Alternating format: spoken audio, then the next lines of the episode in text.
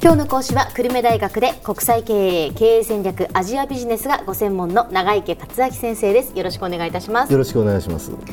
先生前回はまあ日本企業がその海外進出海外子会社を持つときになかなかそのまあ、現地で採用する役員クラスも少ないしそしてそのどうしても日本語で会話をしてしまうっていう英語を使わない。そのことによってデメリットもあるよっていうお話をしていただきました、はい、じゃあどういうふうにしていったらいいんでしょうか？そうですね、えー、まあ、結局その英語の問題とそれから経営幹部の問題というのは言ってみれば表裏一体の問題のような形になっているんですね、はい、ですから、まあ、あの前回もちょっと申し上げましたけれども日系の海外現地法人の中で日本人の取締役の比率というのは大体8割ぐらいを占めてるわけですよね、日本人がね、社長以下。でこれに対して欧州だとか欧州ではですね約半分はもう現地の社長現地の幹部になっているわけですでアメリカ企業に至っては約、まあ、あのアメリカ人が社長とか幹部やってるのが3割ぐらいしかいないと。ということからすると日本人の8割というのは圧倒的に広あの高いわけです日本人の比率がね。ええ、本当で言うとその現地で根付いて現地での顧客さんをたくさん顧客を掴んで売り上げを伸ばすためにはですねあの各国の価値観とかあるいは慣習に合わせたですね販売促進とか営業活動というものをやって他社同業他社ライバル企業に勝つためにはやっぱり優秀な現地の人材というものをどんどん取って採用して、その人たちにどんどん活躍してもらうということがどうしても必要になってきますよねこれからね。はい現地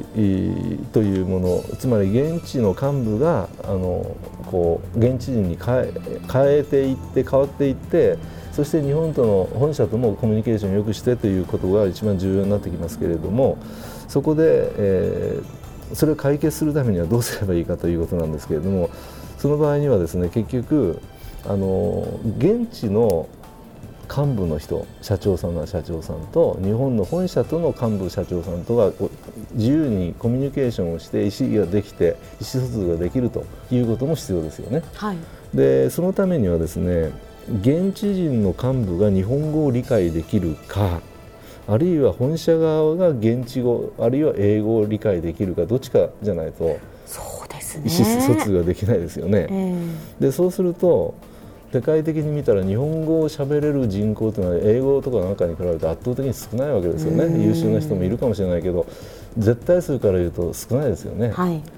でそれを日本企業が取り合ってたらあのなかなか優秀な人が入ってこないです、うん、っていうことになりますよね。ということは、うん、現地の人に日本語を求めるのではなく、うん、やっぱりこの日本企業が英語能力を高めていく必要がある。その通りです、ね、その通りです。本社も含めてね、えー、日本の本社も含めてね、はい、でいうことが非常に重要になってくるということになります。でそうしないと本当の意味でのグローバル化国際化というのが進まないと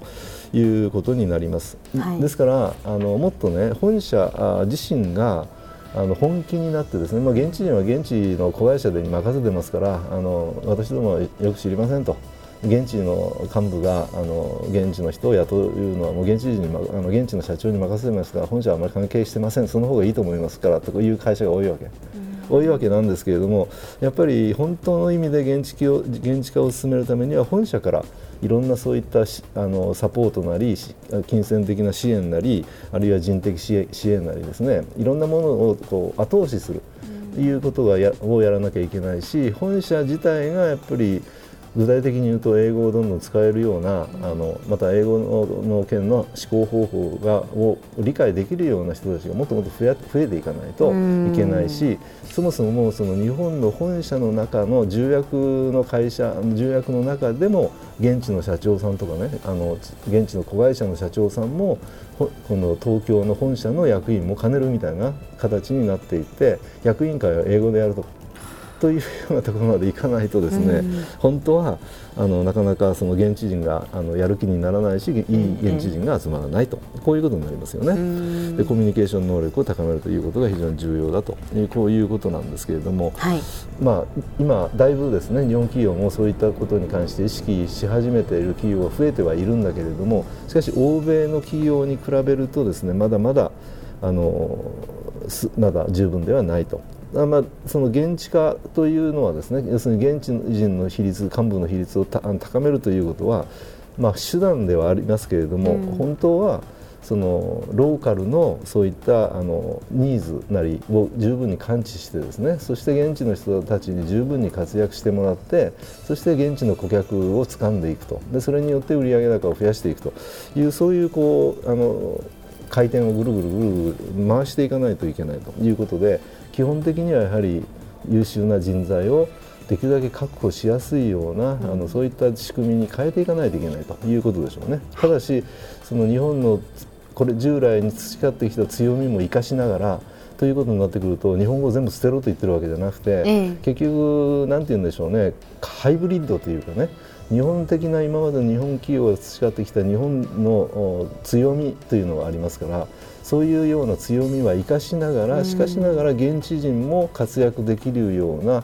両方のこうなんて言いますかね、まあ、ハイブリッドと言いますかねそういうような両方のを合体したようなねあのそういった経営をうまく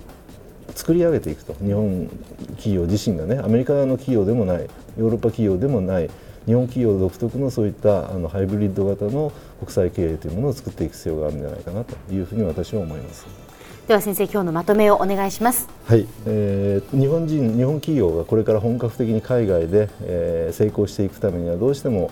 現地の優秀な人材をに来てもらって自由に活躍していただいて幹部になっていく必要があのありますとでそのためにはやはり日本の本社自身がもっとその現地のそういった事情をよく理解してそしてむしろそれを促進してサポートしてえ、あげるというぐらいのお気持ちでいないとなかなか成功できないということでしょうね。それだと思います。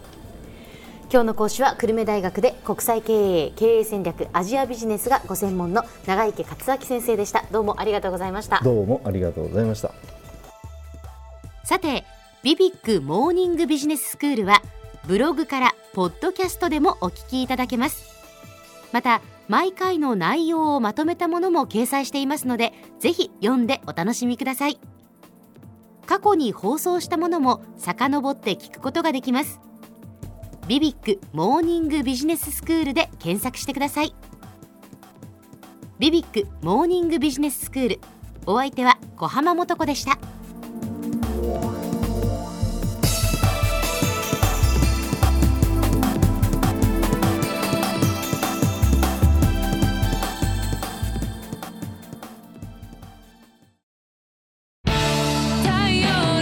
ビビックは九州で生まれ九州の人たちに光を届けています。九州のお客様が光り輝くように。それが QTnet の変わらない思いです。キラキラつながる QTnet。